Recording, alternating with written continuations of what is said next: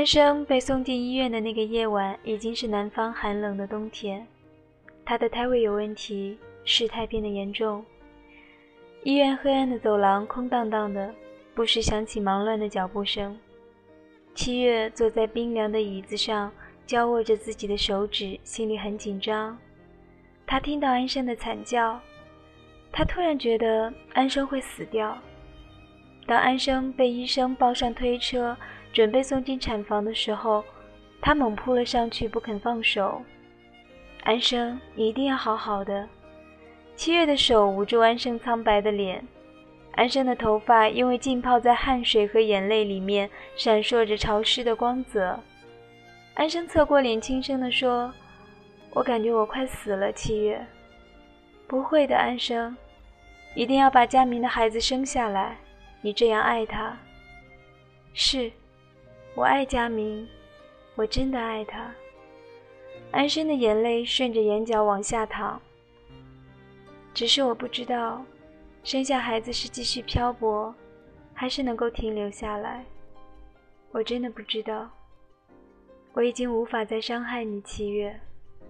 我是你这一生最应该感到后悔的决定。当我问你去不去操场？你不应该跟着我走。第一次，七月看到安生明亮的眼睛开始暗淡下去，像一只鸟轻轻地收拢了它的翅膀，疲倦而阴暗的，已经听不到凌厉的风声。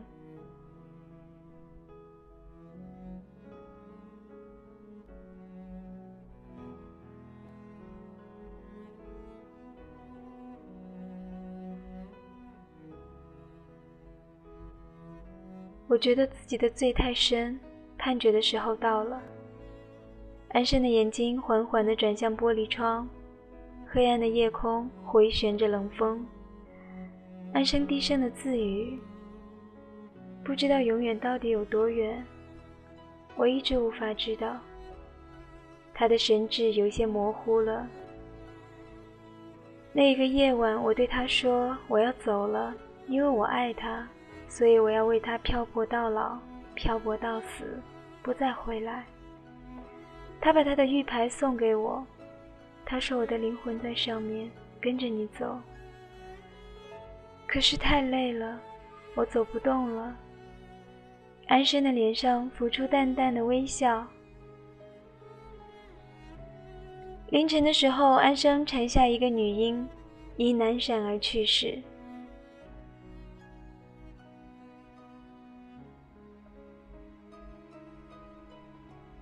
七月在二十六岁的时候有了收养的女儿，她给安生的孩子取名小安。她相信这是新的安生，就像安生说的那样，是鲜活洁净的灵魂和肉体，而旧的躯壳就可以腐烂。小安有一双漆黑明亮的眼睛。七月把她抱到佳明的家里去，佳明的母亲非常喜欢。她抱着小婴儿说：“应该送礼物给小宝贝呀，佳明。”你从小戴的那块玉牌呢？虽然破了一个角，但是可以用来辟邪。佳明和七月都装作没听到。七月总是憨憨的样子，有时候不知道真相、不了解本质的人是快乐的，而能够假装不知道真相、不了解本质的人却是幸福的。只有一些人例外，比如佳明在酒吧邂逅的那个十六岁的女孩。他透过喧嚣的音乐和烟雾，笑着对他说：“佳明，你的眼睛好明亮。”这样的女孩直指人心，但是他不告诉他，他喜欢的是绿镯子还是白镯子。他的快乐模糊又暧昧，却不知道躲藏，所以让自己无处可逃。在幽深山谷的寺庙里，他们看着佛像，他坐在他的身后，轻轻地问他。他们知道我喜欢你吗？他转过身看着他，他踮起脚亲吻他，在阴冷的殿堂里面，阳光和风无声地在空荡荡的屋檐穿行。那一刻，幸福被摧毁的灰飞烟灭，命运变成一场背负着汹涌情欲和罪恶感的漫无尽期的放逐。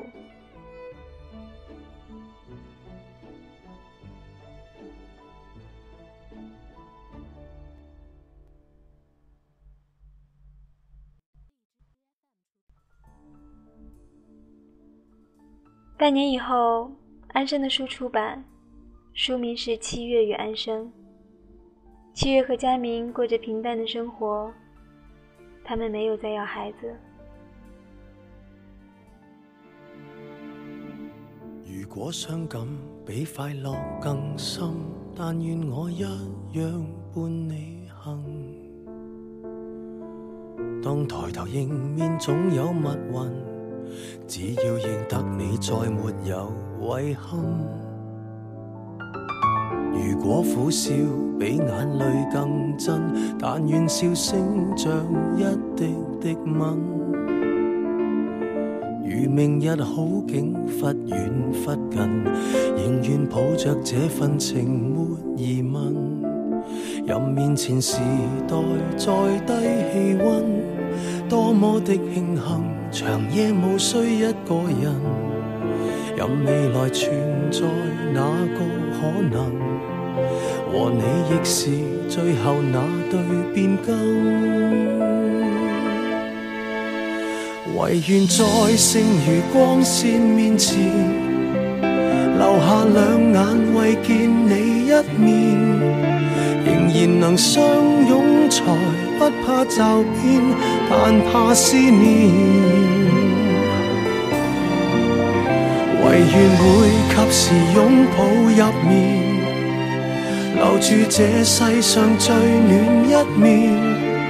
茫茫人海取暖，度过最冷一天。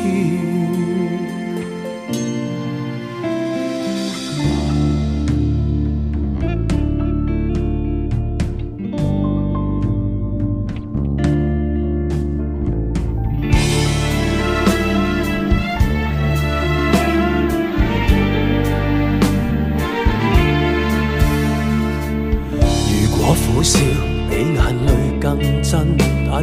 声像一滴滴吻，如明日好景忽远忽近，仍愿抱着这份情没疑问。任面前时代再低气温，多么的庆幸，长夜无需一个人。任未来存在哪个可能？你亦是最后那对变更，唯愿在剩余光线面前，留下两眼为见你一面，仍然能相拥才不怕骤变，但怕思念。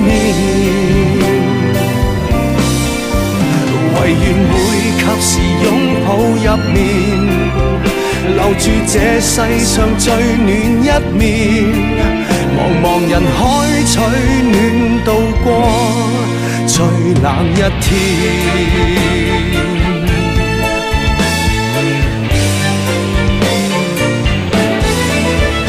唯愿在剩余光线面前，留下两眼为见你一面。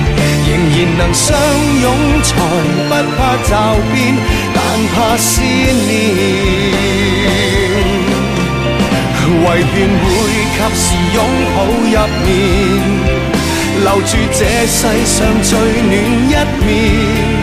茫茫人海取暖，度过最冷一天。